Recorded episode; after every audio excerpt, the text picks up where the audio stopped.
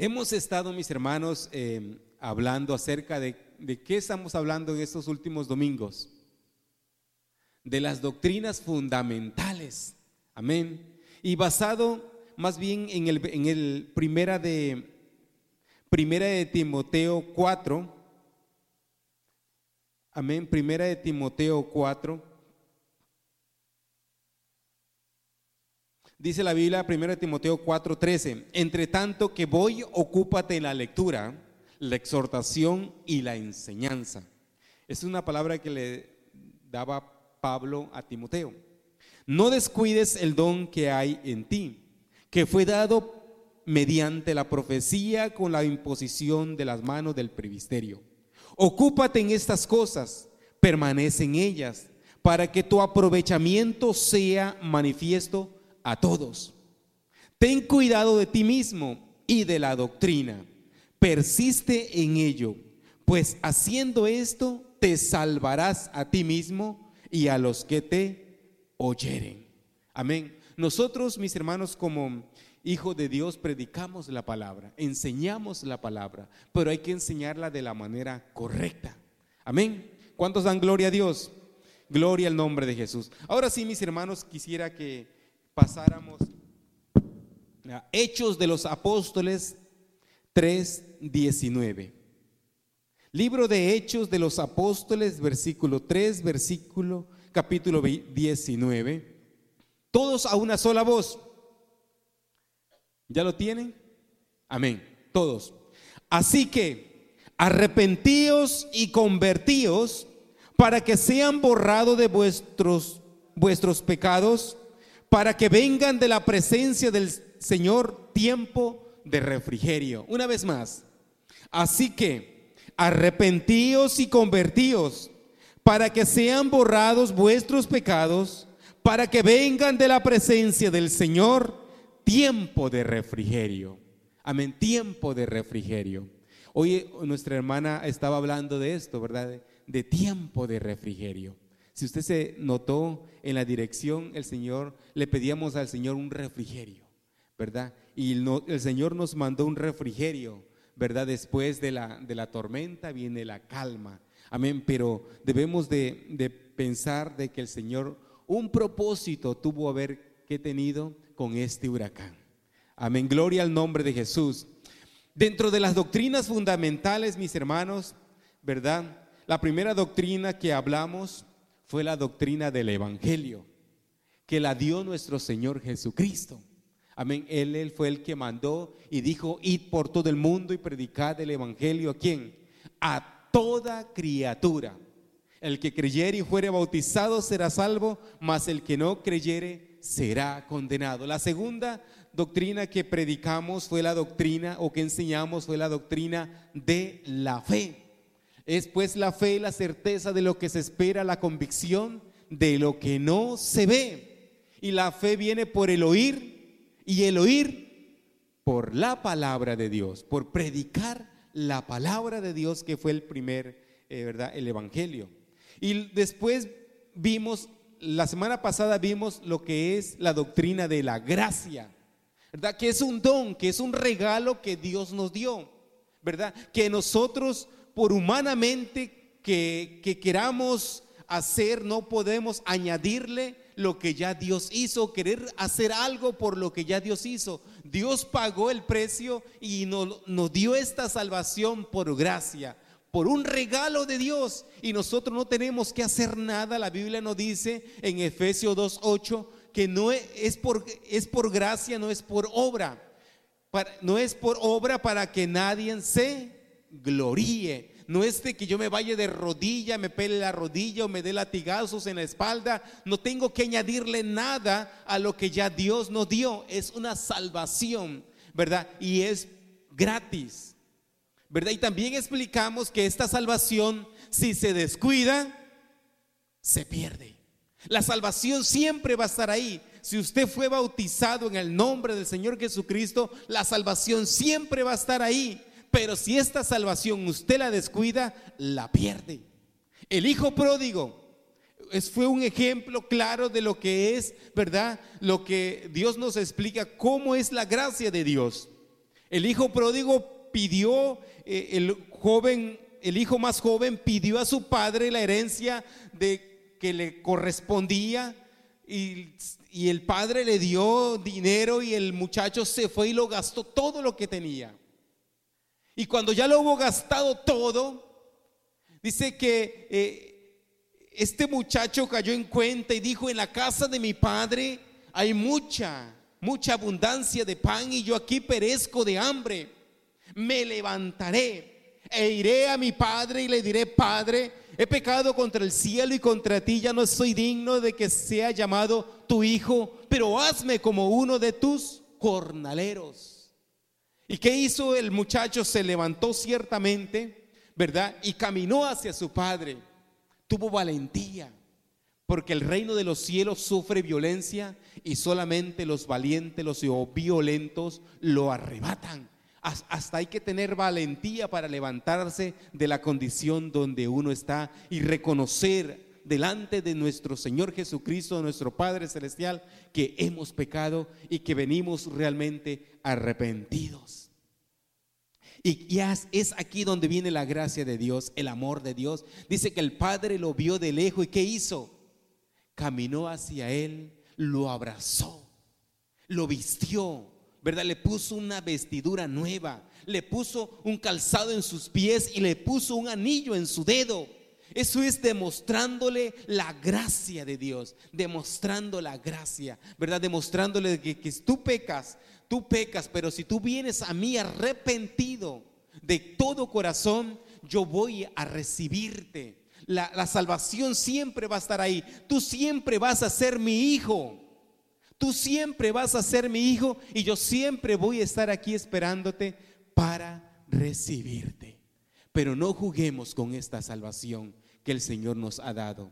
No juguemos porque este muchacho, la Biblia nos enseña de que tuvo valentía y se levantó, pero hay muchos que no se han podido levantar. Hay muchos que todavía están allá comiendo o queriendo comer de las algarrobas que comen los cerdos. La Biblia dice que como el perro vuelve a su vómito, así también son ellos. Aleluya, gloria al Señor Jesucristo. Y por eso, mis hermanos, el día de hoy vamos a, enseñar acerca de arrepentimiento y conversión. Arrepentimiento y conversión. Eso es lo que toca el día de hoy. No es arrepentimiento eh, lo que le gustan en palabra griega, metanoia, que quiere decir un cambio de mente y de comportamiento.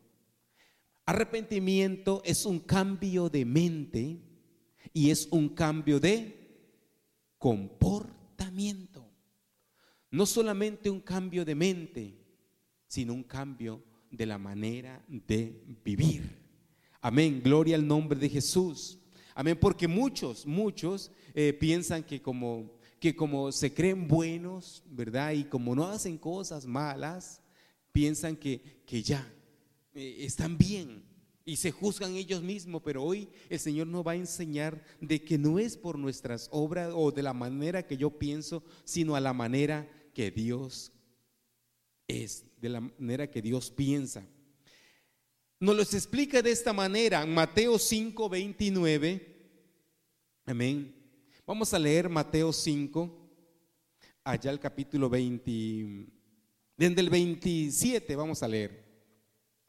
Dice la Biblia, oíste que fue dicho, no cometerás adulterio, pero yo os digo que cualquiera que mire a una mujer para codiciarla, ya adulteró con ella en su corazón. Por tanto, si tu ojo derecho te es ocasión de caer, sácalo y échalo de ti, pues mejor te es que se pierda uno de tus miembros y no que todo tu cuerpo sea echado al infierno.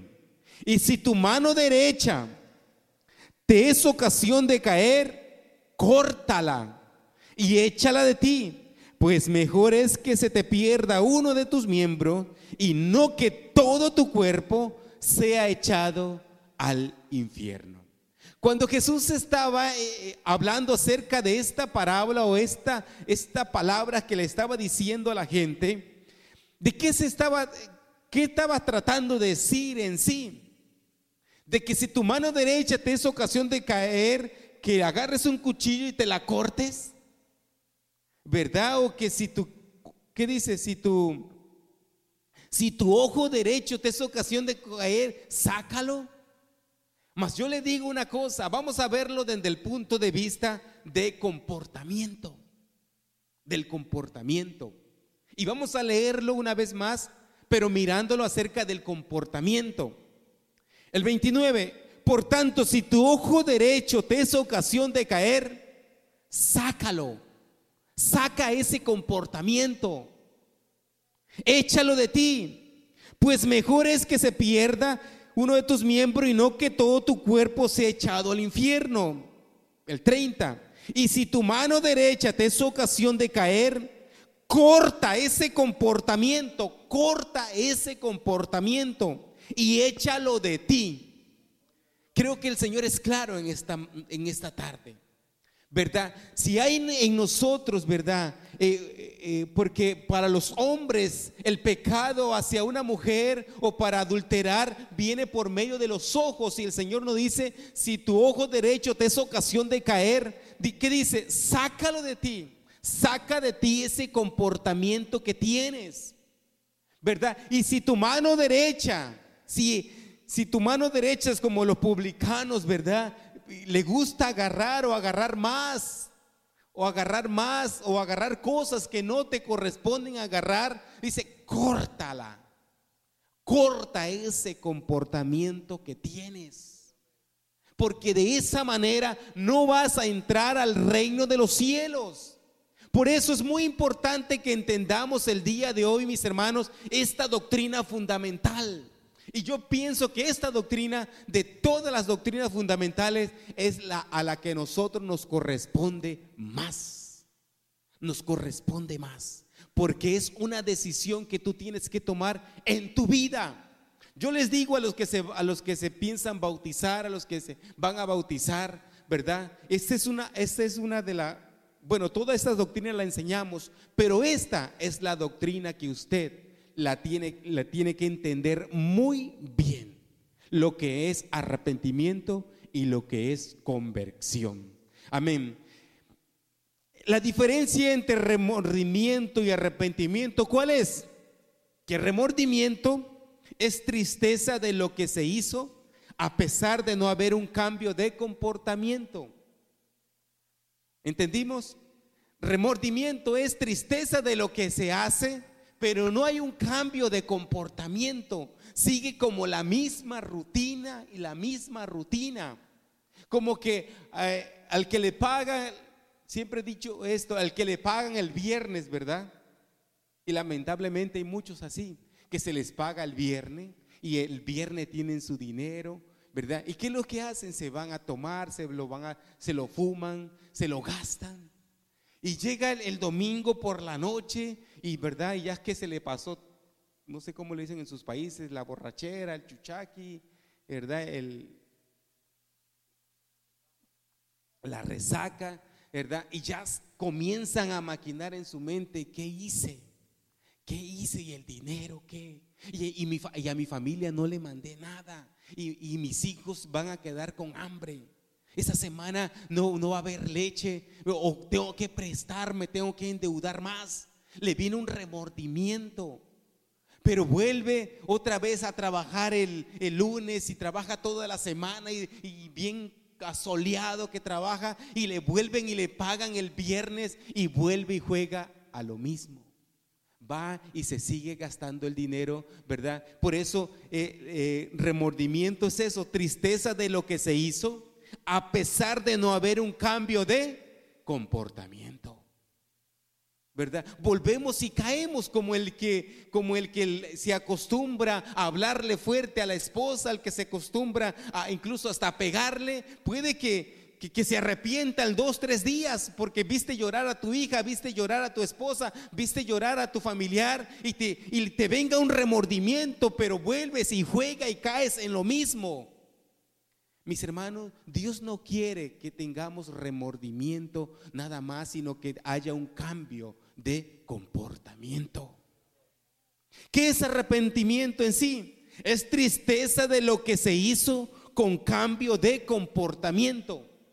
Tristeza de lo que se hizo con un cambio de comportamiento. La Biblia dice que hay caminos que al hombre le parecen derecho, pero su fin es camino de muerte.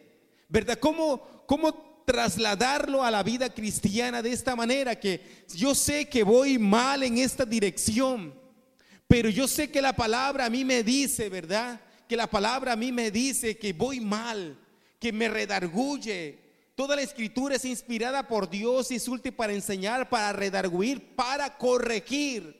Y me redarguye y me corrige y me dice, no es por ahí el camino vas en sentido contrario, vas a ir a un despeñadero y te vas a desnucar y te vas a ir al infierno, tienes que cambiar de dirección. Y yo sé que el camino que me lleva a la vida eterna está pasando por aquí, pero es en sentido contrario, yo lo que hago es que me subo a ese camino y comienzo a caminar en dirección correcta a la palabra del Señor, así sea difícil.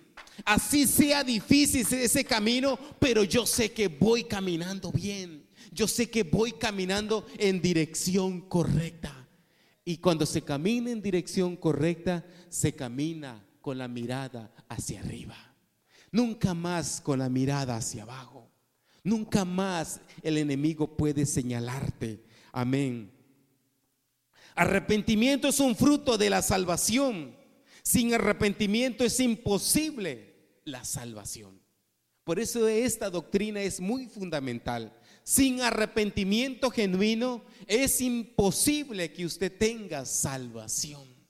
Gloria al nombre de Jesús. Por eso, mis hermanos, cuando, cuando Pedro predicó la palabra, y aquí quiero entrar a los que, a los que se quieren bautizar, amén, a los que tienen en, sí, en su corazón, agradarle al Señor. Cuando Pedro predicó la palabra y, lleno del Espíritu Santo, le, le, recordó a esa gente que ustedes al que mataron fue al Mesías, a ustedes al quien crucificaron fue al que les vino a dar la salvación de su alma. Y, y entonces a gente, dice la palabra del Señor, allá en Hechos 2.36, sepa pues ciertísimamente toda la casa de Israel, que a este Jesús a quien vosotros crucificasteis, Dios le ha hecho Señor y Cristo. Al oír esto, se compungieron de corazón. ¿Cómo? Se compungieron como? De corazón se arrepintieron, sintieron en su corazón de que habían pecado, de que le habían fallado, de que habían crucificado al Señor de la gloria, al que los vino a salvar. Y dice que se compungieron de corazón y dijeron a Pedro y a los otros apóstoles, varones hermanos, ¿qué haremos?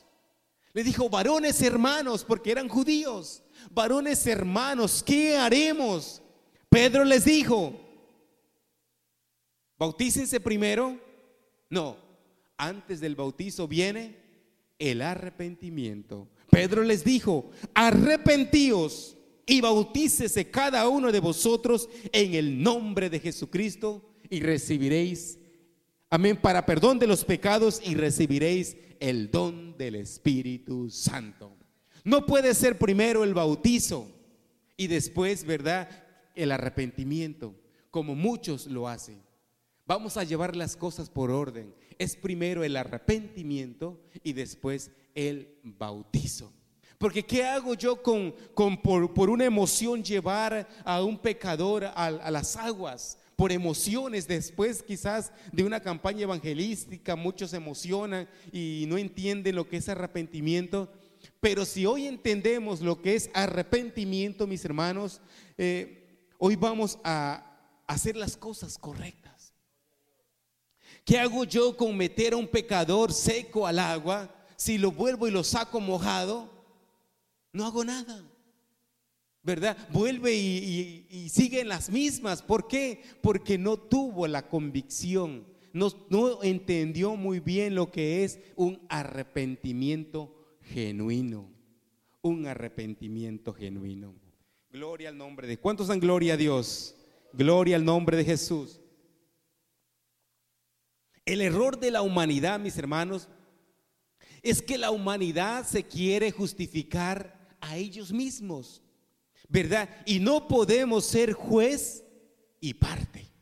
No podemos ser juez y parte. Amén. La gente piensa que como van a, van a la iglesia todos los domingos, van a la iglesia los martes, y como que, y como que, bueno, como pecan y como rezan, empatan. No es así.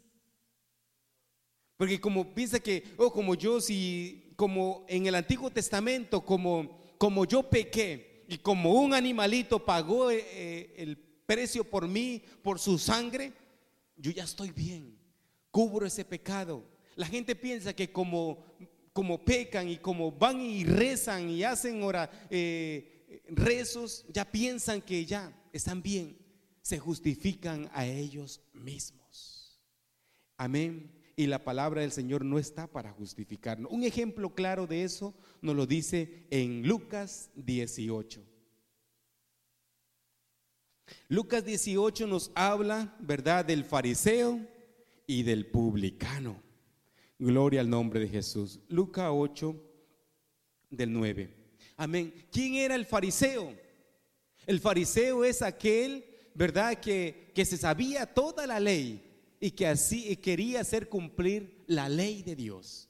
Acuérdense aquella mujer que llevaron los fariseos y los escribas, eh, la encontraron en el, en el, acto del adulterio y, y, la querían apedrear, ¿verdad? Fueron los fariseos que la llevaron. Y, y los publicanos, ¿quién eran? Eran judíos, pero que cobraban impuestos, ¿verdad? Para darse, cobraban impuestos a los mismos judíos para dárselos a los romanos. Y la Biblia nos dice aquí, en Lucas 18, 18, 9, a unos que confiaban en sí mismos como justos, ¿verdad? Los que se creían justos, y menospreciaban a los otros, dijo también esta parábola. Dos hombres salieron al templo a orar. Uno era fariseo y el otro era publicano. El fariseo puesto en pie oraba consigo mismo de esta manera. Dios, te doy gracias porque no soy como los otros hombres, ladrones, injustos. Yo pienso que al decir esto, ladrones, como que tiraba un ojito para allá, para donde estaba el publicano. Injustos, adúlteros. Dice, ni aún como este publicano. Este sí que nos ganaba. Ayuno dos veces a la semana. ¿Quién ayuna dos veces a la semana? Doy diezmo de todo lo que gano. ¿Será que sí nos gana? Mas el publicano, estando lejos, no quería ni aún alzar los ojos al cielo, sino que se golpeaba el pecho diciendo, sé propicio a mi pecador de rodillas quizá estaba y decía desde lejos, no quería ni alzar su mirada hacia arriba y le decía al Señor, sé propicio a mi pecador. Señor, mírame, mírame, mira mi condición, ayúdame, sé propicio a mi pecador. Os digo que éste descendió a su casa como justificado antes que el otro. Porque cualquiera, dice el Señor, porque cualquiera que se enaltece será humillado. Y el que se humilla será enaltecido. ¿Qué es lo que Dios quiere en esta tarde? Dios quiere un corazón contrito y humillado.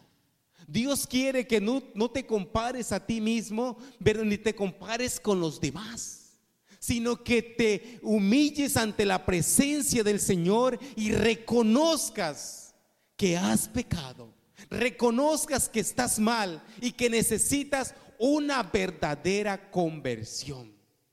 Amén, porque sin un verdadero arrepentimiento, ¿verdad? No podemos alcanzar la salvación de nuestras almas. ¿Cuántos dan gloria a Dios? No podemos alcanzar la salvación de nuestras almas. La Biblia también habla, mis hermanos, desde Génesis hasta el Apocalipsis, ¿verdad? De verdaderos arrepentimientos y de falsos arrepentimientos. Ahí tenemos a quién? A Saúl, ¿verdad?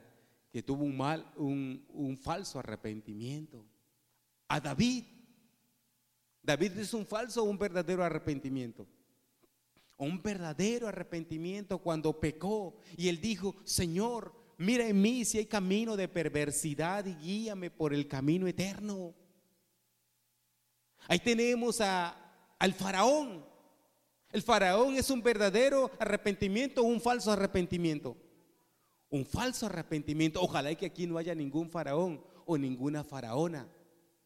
Que verdad, que el Señor le muestre una y otra vez ¿verdad? Una y otra vez, ¿verdad? En la condición donde está. Y el Señor le manda prueba y, esto va a suceder porque va a suceder y sucede. Pero nosotros seguimos terco como faraón, ¿verdad? Que no es, no es que es a mi manera, es que tiene que pasar a mi manera. Y es que yo quiero que se haga de esta manera, pero seguimos terco como el faraón. Ahí también tenemos a, al pueblo de, de Nínive hay pueblos también que, que tuvieron verdaderos arrepentimientos, pero que después se echaron para atrás. El pueblo de Nínive fue uno de ellos que tuvo un verdadero arrepentimiento porque escucharon a Jonás predicar la palabra, pero después se retrayeron y el Señor les mandó juicio. Sodoma y Gomorra, pues ni decirlo, ¿verdad? Nunca se arrepintieron. Nunca se arrepintieron. Ojalá y mis hermanos aquí no hayan faraones, no hayan Saúl, no hayan eh, eh, pueblos como Nínive, no hayan pueblos como Sodoma y Gomorra. Amén. La salvación de nuestra alma no es para desperdiciarla, no es para jugar con ella. Hemos visto y soy testigo, yo creo que también ustedes son testigos de muchos que, que se han puesto a jugar con la salvación que se han puesto a jugar con la salvación y hoy lamentablemente ya no están entre nosotros o ya no están en esta tierra, porque se han puesto a jugar con la salvación. Yo recuerdo, eh, allá en Nueva York había una casa de restauración, o creo que si hay está, eh, una casa de restauración, y, en esa casa de restauración eh, le predicábamos la palabra a todos esos eh, personas que encontrábamos en las calles, ¿verdad? Y muchos, muchos fueron alcanzados por el Evangelio y hoy muchos están predicando, muchos son restaurados en su familia. Pero me acuerdo eh, a un, un, muchacho que se llamaba William. Este William eh, estaba bien y cuando se sentía bien y tardaba seis meses en la casa de restauración se salía y andaba un tiempo bien, llegaba a la iglesia bien y, de pronto bajaba y, se, y volvía otra vez a la condición donde estaba. El Señor tomaba de misericordia a los hermanos e iban otra vez y lo buscaban. Incluso llegó hasta bautizarse y, y llegó otra vez y volvía a lo mismo. Hasta que un día la noticia que nos llegó fue que a William lo mataron. William dejó de existir en una condición muy mal y terminó su vida muy mal. Mis hermanos, con la salvación no nos podemos jugar. La salvación eh, al Señor Jesucristo pagó un precio y un precio muy alto. Amén. Arrepentimiento. ¿Qué es arrepentimiento de otra, de otra manera? Es un cambio y manera de pensar. Es un cambio y manera de pensar. Y conversión. Ya vivo en ese cambio y en esa manera de pensar. ¿Verdad? Arrepentimiento es un cambio y manera de pensar. Conversión es que ya vivo en ese cambio y en esa manera de pensar. ¿Cuántos dan gloria a Dios? Amén. Muchos pueblos, ¿verdad? Muchas personas han peleado, muchos pelean por su por su propia voluntad. Y que no, hemos escuchado nosotros aquellos que anuncian eh, o animan a otras personas a que vendan en un café. Una vez me, invitaron a mí a ir a un, a un, lugar, así había mucha gente, había un conferencista y, les pasaba un, un auto Mercedes. ¿Y quién quiere subirse a ese auto? Y todos decían, yo quiero subirme a ese auto. ¿Y quién quiere eh, tener esta casa? Y le mostraba una casa grande. Yo quiero tener esa casa y se levantaban y aplaudían y, bueno, ¿verdad? Y querían hacer todo eso por su buena, por su buena voluntad. Pero el Evangelio, mis hermanos, no es, ¿verdad? ¿Quién quiere ser salvo? Yo quiero ser salvo y por, y por mi voluntad yo puedo, yo puedo, yo puedo. Pero si no hay un verdadero arrepentimiento, nunca podrás. Porque cuando tú por tus fuerzas vienes a la iglesia y canta y alabas al Señor y, y solamente te quedas hasta ahí, ¿verdad? Estás llegando porque te gustan los coros, porque te gusta alabar y glorificar al Señor, ¿verdad? Pero no hay en ti un verdadero arrepentimiento. Pero cuando hay un verdadero arrepentimiento, mis hermanos, esto fluye. Cuando hay un verdadero arrepentimiento, ¿verdad? Aquí ninguno es perfecto. Todos tenemos errores, ¿verdad? Y quizás tú puedas, si tú tienes un verdadero arrepentimiento, tú vas a ver los errores del hermano Daniel, los errores de la hermana Natalia, de la hermana Eva, de los que cantan, de los que ministran, ¿verdad? Pero tú vas a orar, a orar por ellos. Y vas a orar por el pastor cuando le veas errores, ¿verdad? Porque si tú entras por la vista, por la vista vas a salir. Si tú entras por tu buena voluntad, por tu fuerza de voluntad, yo puedo, yo puedo, yo puedo, yo puedo caminar con mis fuerzas. Cuando veas que no puedes, vas a decir, aquí no, mejor busco por otra parte. ¿Verdad? Mejor busco por otra parte. ¿Es por qué? Porque has caminado con tus fuerzas. Y no caminemos más ya con nuestras fuerzas. Amén. Porque si no nos pasa lo que dice la palabra ya en Romanos, Romanos 7. Romanos 7, 17.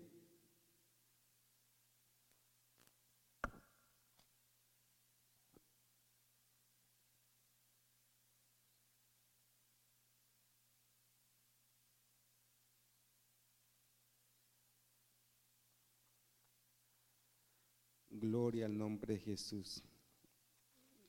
Se me perdió la cita, pero la cita que le quería mostrar era aquella cita cuando decía, porque el querer hacer el bien está en mí, pero no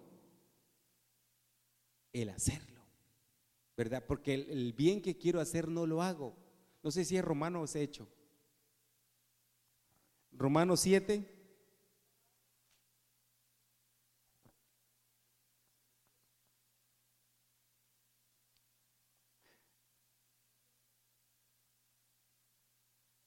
Es que yo, yo estaba, en, yo estaba en hechos.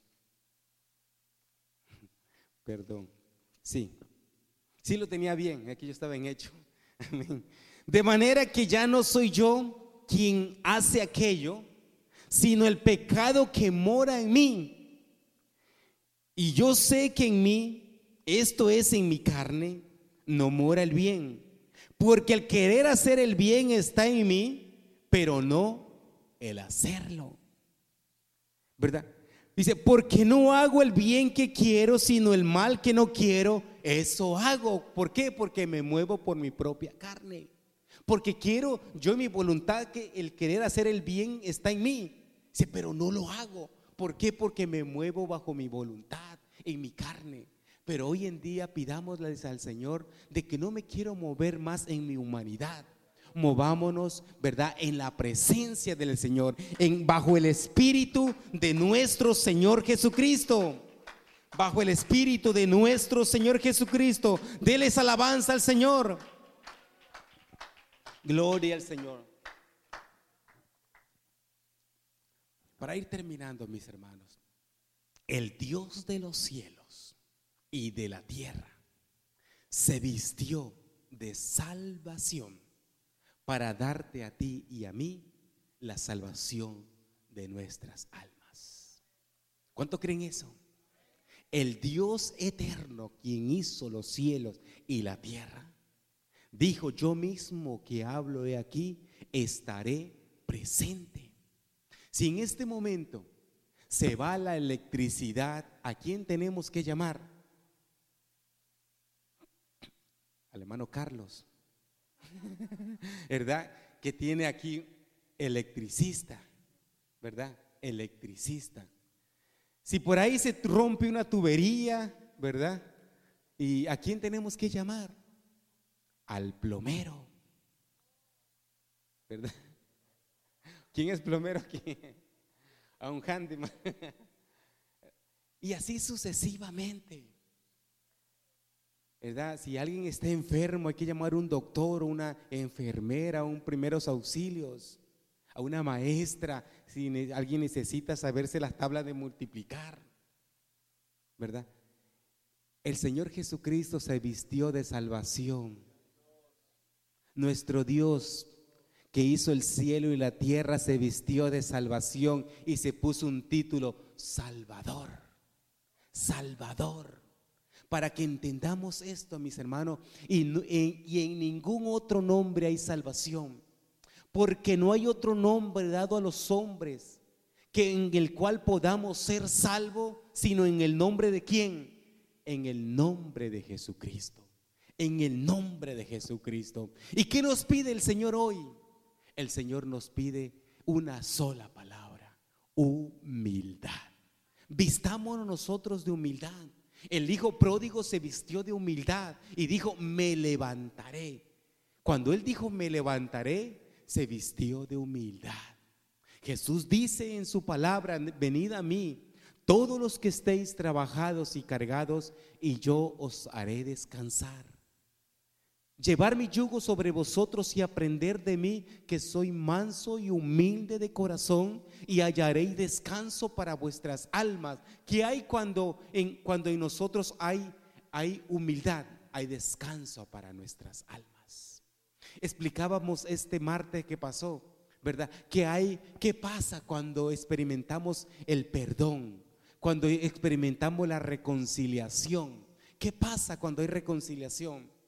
Hay paz, hay tranquilidad, ¿verdad? Cuando hay reconciliación, no tenemos, cuando, cuando hay perdón eh, entre hermanos, no tenemos ni que visitar a psicólogos, no tenemos ni que visitar porque cuando uno, eh, cuando no hay paz, ¿verdad? Uno se enferma.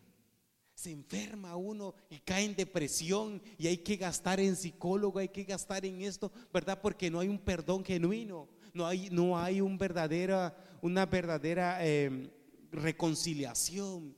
Y hoy el Señor nos pide esto, que nos reconciliemos con Dios por medio del verdadero arrepentimiento. Vamos a ponernos de pie, mis hermanos. Y espero que en esta tarde, ¿verdad? Haya quedado claro lo que es un verdadero arrepentimiento. Que Dios no, no vino a esta tierra a buscar a justos, sino a pecadores, al arrepentimiento. A pecadores al arrepentimiento. Y yo sé, mis hermanos, y le hago la pregunta a cada uno de ustedes, ¿debe una persona bautizada pedir perdón? ¿Debe una persona bautizada arrepentirse? Yo pienso que sí. Y el que no se quiere arrepentir, hay buenos, hay buenos como hay buenos planes funerales, porque ya ya se quiere morir, ya se quiere ir.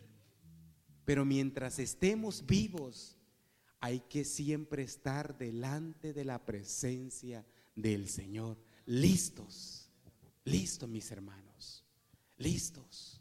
Por eso la salvación no es un juego. Estemos preparados hoy en día para lo que se viene el día de mañana. Lo más importante es tener asegurada la salvación de nuestras almas. El mañana es incierto. El mañana solamente lo sabe Dios. Pero que cuando allá se pase lista, yo puede decir, aquí estoy presente. Aquí estoy presente. Vamos a orarle al Señor ahí donde usted está. Amén. También los salvos necesitan pedir perdón. Amén. Porque yo sé que después de bautizado, todos, todos sin excepción, le hemos fallado a Dios. Padre Celestial, te doy gracias, Señor, por tu palabra. Gracias te doy, Señor Jesucristo, por esta doctrina fundamental que es la doctrina de arrepentimiento y la conversión, Padre Celestial. Sin esta doctrina clara, Señor Jesucristo, no puedo alcanzar la salvación de mi alma, Padre Celestial. Ayúdanos, Señor Jesús, a entenderla, Señor Jesucristo, y a ponerla por obra en mi vida, bendito Dios. Yo no sé lo que pasará mañana, pero yo sé que hoy en día yo me levantaré como el hijo pródigo. Me levantaré, iré a mi padre y le diré, Padre, he pecado contra el cielo y contra ti. Te he fallado a ti, te he blasfemado, oh, le he fallado a mi esposa, le he fallado a mis hijos, le he fallado a la iglesia, le he fallado, Señor Jesús, en mi trabajo. Oh Señor, he tomado como el publicano lo que no, lo que no me merecía. He, hablado, Señor Jesucristo, como el aquel fariseo, justificándome a mí mismo, Padre Celestial. Oh Padre Celestial, hoy en esta tarde yo te pido perdón y te pido, Señor Jesucristo, que me perdones perdones porque vengo con un corazón contrito y humillado. Delante de tu presencia estoy, Señor Jesús. Gracias, Señor Jesús. Gracias, Padre Celestial. En el nombre poderoso de Jesús. El Señor está aquí en este lugar, mis hermanos. Si alguien necesita el perdón del Señor, aquí hay un altar abierto